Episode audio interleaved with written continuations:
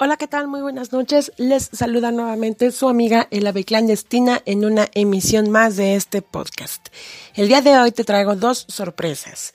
La primera, bueno, no, de hecho son tres.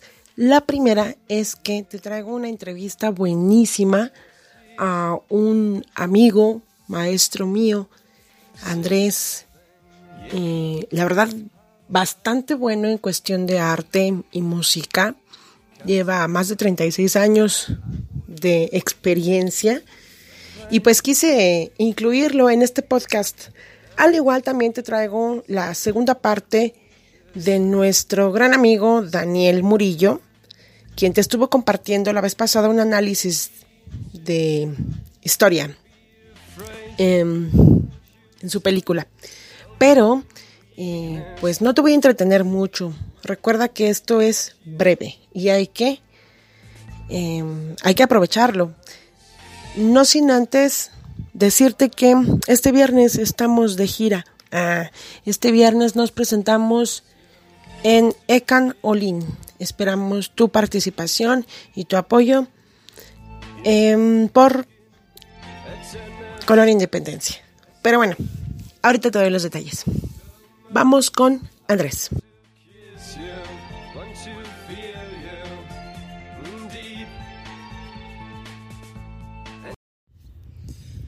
Hola, muy buenas tardes. Me encuentro aquí con Andrés Rodríguez Portillo, este gran maestro, egresado del Instituto Nacional de Bellas Artes, de la carrera de instructor de arte, con especialización en música. Tiene una escuela en Cuautitlán, Izcalli, por si quieren ir más. Eh, eh, en un ratito más les comentamos el nombre para los que se quieran apuntar. Ha también sido director del coro de la, en la Basílica de Guadalupe, director de orquesta huésped de la Orquesta Clásica de la Ciudad de México y también fungió como freelance de la Orquesta Sinfónica de la Ciudad de México. ¡Wow! ¿Cuántas cosas, Andrés? ¡Qué orgullo! ¡Qué orgullo de verdad conocerte! Eh, pues la razón por la cual te quiero entrevistar, Andresito, es que es unas preguntas enfocadas precisamente a la música clásica. Em, ¿Cuál crees tú que sea la razón por la cual la música clásica no se oye igual, por ejemplo, que un, un mugroso reggaetón? Y digo sorry porque pues en lo particular no me agrada, ¿no? Pero ¿cuál crees tú que sea esa, e, ese motivo, ¿no? Digo muchos, pero queremos escucharte. Hola Jan, buenas tardes. Sí, bueno, desafortunadamente la música clásica también como se le conoce como música culta, es un poco difícil de escuchar porque necesitas tener cierto momento para poderla apreciar. Si no es el momento adecuado, la música puede llegar a cansar porque tiene el aspecto de relajación. Es una música que se relaja, es una música de uso muy poco comercial, más bien es una música de uso terapéutica y por eso es que no tiene tanto auge en la actualidad. Es una música que no se comercializa como se puede comercializar un reggaetón. No deja tanto dinero porque es muy difícil que una persona solista pueda hacer dinero solamente con su virtuosismo. ¿Qué es lo más maravilloso que tiene la música clásica para tu, para tu visión? Bueno, tiene dos cosas. La primera es que hace que la gente sea disciplinada el que escuche música clásica, la persona se puede volver disciplinada, la persona se puede volver muy tranquila, puede calmar cualquier estado de ánimo, puede motivar al estudio, puede motivar al trabajo y también tiene algo que es muy importante, la ejecución puede ser eh, para cualquier persona, sea profesional o sea una persona amateur que tiene ganas de aprender, lo puede hacer. Porque la música clásica, algo de lo que tiene que es perfecto, es su escritura musical. Es una música muy, muy perfecta, pero que se puede tocar en forma solista. Oh, muy bien. Ay, wow. Una aportación bastante padrísima, Andrés. Eh, algo más que, que, de verdad quieras eh, comentar sobre, precisamente sobre la, la, música clásica.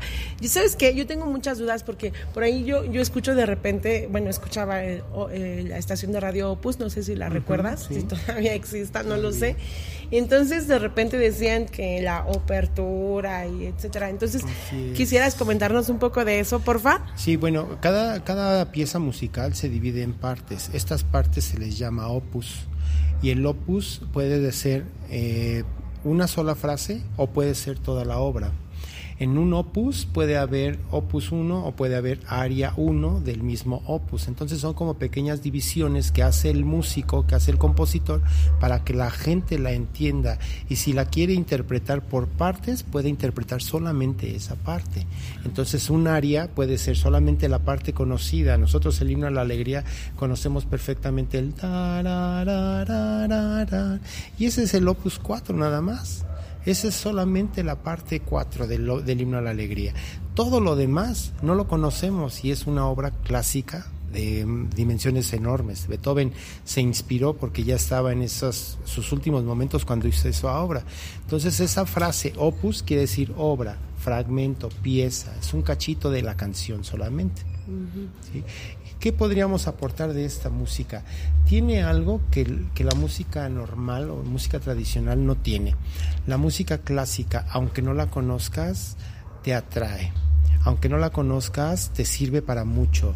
Si nosotros lo vemos en el modo comercial, nos damos cuenta que todas las películas, todo lo que vemos en el cine, el fondo musical es de una orquesta clásica si nos vamos a películas muy comerciales, muy futuristas, pongamos la historia de mm, la Guerra de las Galaxias.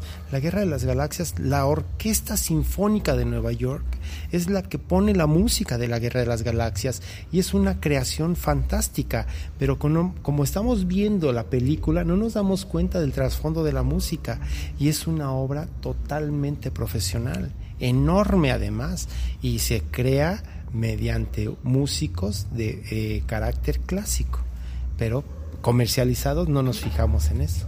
Así es. ¿Alguna obra que nos recomiendes? Bueno, si, si quieren oír algo fácil, rico, cualquier pieza que, que, escuchen ustedes de Vivaldi son obras muy clásicas, muy sencillas, pero muy auditivas. El concierto de las cuatro estaciones es una pieza totalmente clásica, pero además muy tranquila y fácil de escuchar. Hay una obra que ustedes podrían escuchar que es muy poco conocida en México porque no se le da la difusión, pero es muy bonita, que se llama El Claro de Luna de Claudio Debussy. El Claro de Luna, a comparación del Claro de Luna de Beethoven, el de Debussy es virtuosismo puro y es una obra muy bonita. Oh, genial, muy bien. muchísimas gracias, Andrés. ¿Quieres aportar alguna otra cosa?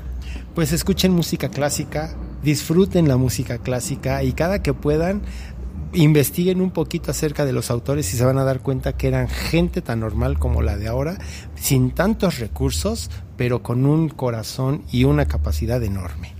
Muy bien, muchísimas gracias Andrés por esta aportación tan maravillosa y por tu apoyo al proyecto. Que estés muy bien. Mucho éxito, que estén muy bien. Buenas tardes. Gracias, hasta luego.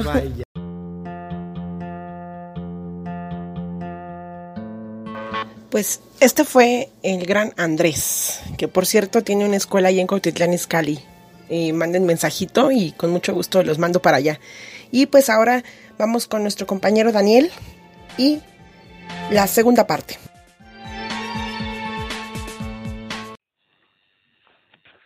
Cordiales saludos a toda la audiencia de El Ave Clandestina.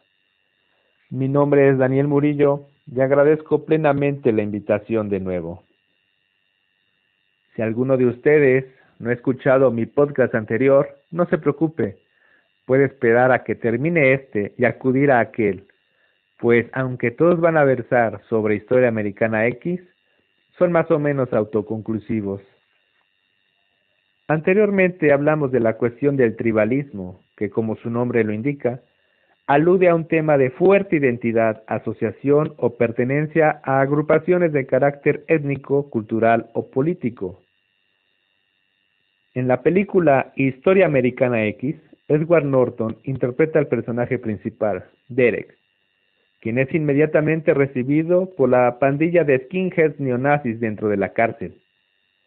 Sin embargo, al observar que sus prácticas internas no convergen con lo que él considera deben hacer los auténticos nazis, se separa inmediatamente de la tribu. Después de recibir una violación en las regaderas por parte de sus antiguos camaradas blancos, Derek encuentra una especie de consuelo en la convivencia con su compañero de trabajo carcelario, un negro, quien incluso lo hace reír de vez en cuando. La decepción respecto a los pandilleros neonazis y su nueva experiencia de concordia con alguien que usualmente consideraría de raza inferior lo transforman internamente. Saliendo del penal se encuentra con que su antigua comunidad está tan organizada que está casi erigida en un pequeño ejército neonazi. Todos lo reciben como un héroe, pero no están enterados de su conversión. Intenta Derek salir de una manera tan estrepitosa de aquel círculo de odio y racismo que no mide las consecuencias y termina golpeando a Cameron, el líder máximo local. Sale junto con su hermano Danny a punta de pistola, rogándole encarecidamente que ya no regrese con esa gente. Todo lo hace por su familia. Aspira a largarse muy lejos junto con ella y dejar todo el sufrimiento y el odio en el pasado. Sin embargo, su antiguo profesor y ahora director de la escuela donde estudia Danny, además de haber sido su orientador en la cárcel, le pide a Derek interceda para evitar una guerra interracial. Es en el detrás de cámaras de la película donde se ve cómo varios negros golpean a Cameron y al gordo Seth.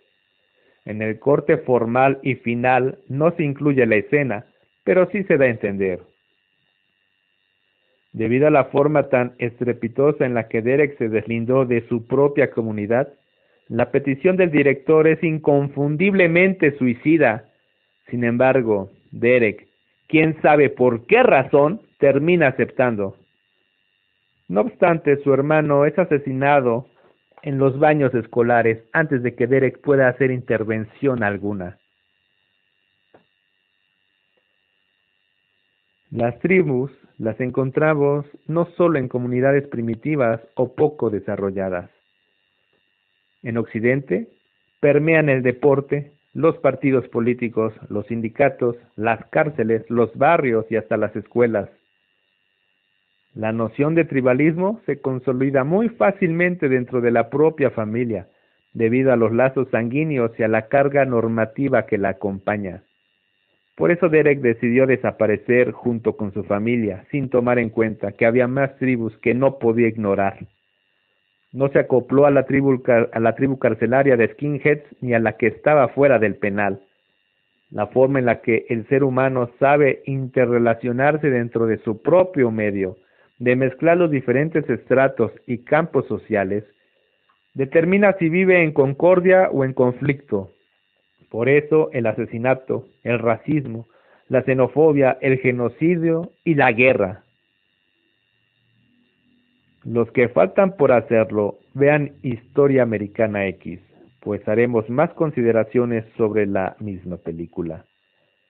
Suban sus comentarios en Spotify, tanto en audio como por escrito. No dejen de escuchar El ave clandestina. Mi nombre es Daniel Murillo nos vemos en el futuro. Salud y victoria. Muchas gracias Daniel por esta nueva intervención y pues bueno, el tiempo se nos acaba. Eh, les saluda nuevamente su amiga El Ave Clandestina. Cuídense mucho y no dejen de escuchar música clásica.